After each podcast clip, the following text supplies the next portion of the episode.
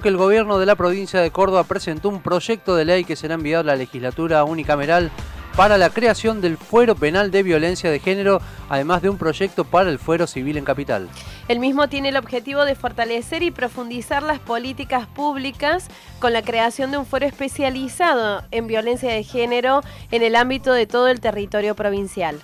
Ya estamos en comunicación telefónica con el ministro de Justicia y Derechos Humanos de la provincia de Córdoba, Julián López. ¿Cómo le va, ministro? Muy buenos días a la mañana de Noticias al Toque. Hola, muy buenos días. Un gusto de saludarlos, Javier y Susana. El gusto es nuestro, ministro. ¿Qué se busca con la creación de este fuero penal en violencia de género? Bueno, fundamentalmente unificar en todo el ámbito provincial a través de un fuero los criterios de actuación en una materia tan importante como es la violencia de género, que, es una problemática muy compleja, que requiere un abordaje integral y que obviamente entendemos que a través de la puesta en marcha de este fuero, que va a permitir tener eh, fiscalías especializadas, este, juzgados de control especializados a disposición, asesorías letradas para víctimas que puedan acompañar a las mujeres víctimas de la violencia de género durante las distintas instancias del proceso penal, fiscalías móviles, regionales, también en algunos sectores del interior eh, de, nuestra provincia, tomando algunos corredores geográficos. Este, bueno, nos parece que es la manera de poder, por un lado, como decía, eh, a través de, un fuero específico, eh, dar esta unidad de acción, de criterio para la investigación de los delitos, este, pero también eliminar ventanillas que muchas veces pueden fragmentar, digamos, la, atención que las mujeres necesitan en una situación tan acuciante y tan necesaria como es resolver este, de la mejor manera la situación en la que están pasando. Ministro López, bueno, ¿cómo va a estar constituida ¿no? la, estructura de este fuero penal de violencia de género? Usted recién hablaba también a nivel interior de algunos corredores. Eh, ¿Es la idea, por lo menos en, las ciudades principales del interior cordobés, que esté funcionando este fuero de violencia de género? Bueno, un poco la idea que, se ha armado, que también eh, es un funcionamiento progresivo e inicial, el que se ha propuesto, es eh, en Córdoba Capital eh, la transformación de cuatro fiscalías existentes hoy en violencia de género, perdón, en violencia familiar, eh, en violencia de género. Eh, a esto se suman dos nuevas fiscalías especializadas. La idea es que las seis fiscalías puedan actuar en la totalidad de denuncias que se hagan en esta materia, en lo que es la primera circunscripción de Córdoba Capital, eh, a esto se van a sumar eh, al juzgado de control existente un nuevo juzgado de control, es decir, dos juzgados para seis fiscalías y también las dos asesorías letradas en víctimas. Para el interior se prevé la transformación y el otorgamiento de competencia exclusiva en la materia por ley a una de las fiscalías existentes en las ciudades de Río Cuarto, de San Francisco y de Villa María, que son las tres mayores ciudades del interior, digamos, de nuestra provincia, y la implementación a través de la creación de tres nuevas fiscalías, de fiscalías de instrucción móviles eh, por corredores geográficos. Esta es una experiencia que con muy buen resultado se aplicó en lo que es el fuero de lucha contra el narcotráfico. Eh, una de estas va a tener asiento en lo que es el corredor norte, es decir, asiento en Jesús María con participación de la sede de Deanfunes, otra en lo que es el corredor Punilla con participación eh, y asiento en la sede de Cosquín y también en las sedes de Carlos Paz y de Cruz del Eje, y una tercera fiscalía regional con asiento en Villa Dolores y participación también en las sedes de Villa Cura Brochero y de Mina Clavero. Parece que es una manera de contar con equipos técnicos suficientes, con gente capacitada, eh, y bueno, eh, en tres regiones donde lamentablemente en los últimos años se han visto incrementadas las denuncias en esta materia. En un momento en el que el accionar de la justicia está siendo cuestionada a nivel nacional en general, pero en particular sobre todo con lo que tiene que ver con el género, incluso el reclamo por el Día de la Mujer tuvo como foco esto de el reclamo contra la justicia. ¿Hay profesionales suficientes que estén formados en género para sostener toda esta estructura que se está creando? Bueno, eh, digamos, la preparación eh, en materia de género, la preparación para atender las situaciones de violencia en la que las mujeres concurren, digamos, ante los hechos que se suscitan, las perspectivas de género que se reclaman no solo en el Poder Judicial, sino también en todos los actores que deben intervenir en la materia, incluso en lo que nos corresponde a nosotros, desde el Poder Ejecutivo también, este, y desde las distintas instituciones, eh, donde muchas veces es un reclamo permanente de los colectivos feministas, nosotros lo reconocemos y en materia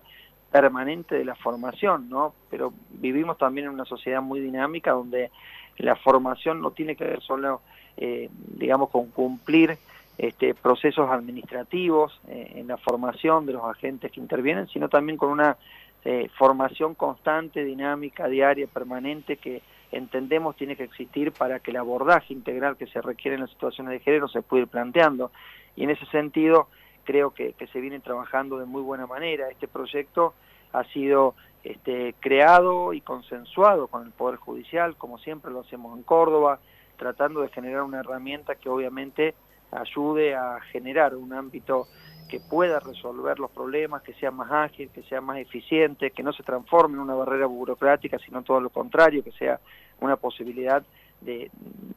donde las mujeres puedan concurrir, digamos, encuentren una ventanilla que rápidamente ayude a solucionar sus problemas, pero además con un abordaje integral, por eso planteábamos que junto a este foro especial de violencia de género también se crean este, dos eh, juzgados más en Córdoba Capital eh, con eh, competencia en lo que es el fuero específico de violencia, este, que es un ámbito distinto al fuero penal. El fuero penal tiene que ver con la comisión de delitos y este fuero al que hacemos referencia, donde se crean dos nuevos juzgados que, que se complementan con algunos existentes, es desde donde se toman, por ejemplo, las medidas cautelares, como las restricciones, el otorgamiento de botones antipánico, las tobilleras, los tratamientos, etcétera, que es fundamental, digamos, para el trabajo conjunto con el fuero que se va a crear eh, para las tareas de prevención y fundamentalmente el acompañamiento de las situaciones de violencia.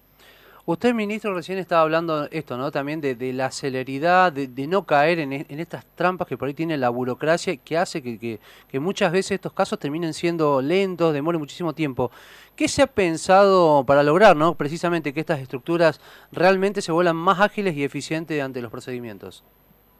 Bueno, nos parece que la, conformación de un fuero especial en la materia va a significar un avance muy importante en ese sentido Hoy, para dar un ejemplo, digamos, en Córdoba Capital, cuando una mujer está en situación de violencia, eh, concurre a hacer una denuncia, generalmente en una unidad judicial, ahí se evalúan los parámetros de la denuncia que va haciendo eh, en un sistema de formularios pro forma, ¿no?